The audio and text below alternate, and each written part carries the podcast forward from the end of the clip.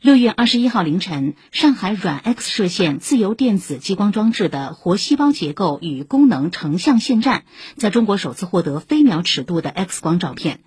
一飞秒等于一秒的一千万亿分之一。该线站仅用了一百飞秒，首次实现二点四纳米单发激光脉冲的相干衍射成像，并完成了对衍射图样的快速图像重建，成为国际上仅有的两个已实现水窗波段相干衍射成像实验的自由电子激光装置之一。这标志着我国在软 X 射线自由电子激光研制和使用方面已步入国际先进行列。作为我国首台 X 射线自由电子激光装置，上海软 X 射线自由电子激光装置由活细胞结构与功能成像等线站工程和软 X 射线自由电子激光用户装置共同构成，两个项目同步建设，有机衔接。